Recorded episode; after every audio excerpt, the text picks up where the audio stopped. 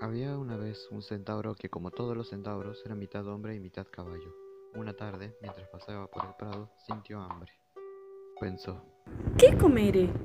¿Una hamburguesa o un fardo de alfalfa? ¿Un fardo de alfalfa o una hamburguesa? y, como no pudo decidirse, se quedó sin comer. Llegó la noche y el centauro quiso dormir. ¿Dónde dormiré? Pensó, ¿En el establo o en un hotel? ¿En un hotel o en un establo? y como no pudo decidirse, se quedó sin dormir. Sin comer y sin dormir, el centauro enfermó. ¿A quién llamaré? Pensó, ¿A un médico o a un veterinario? ¿A un veterinario o a un médico? enfermo y sin poder decidir a quién llamar, el centauro murió. La gente del pueblo se acercó al cadáver y sintió pena. Hay que enterrarlo.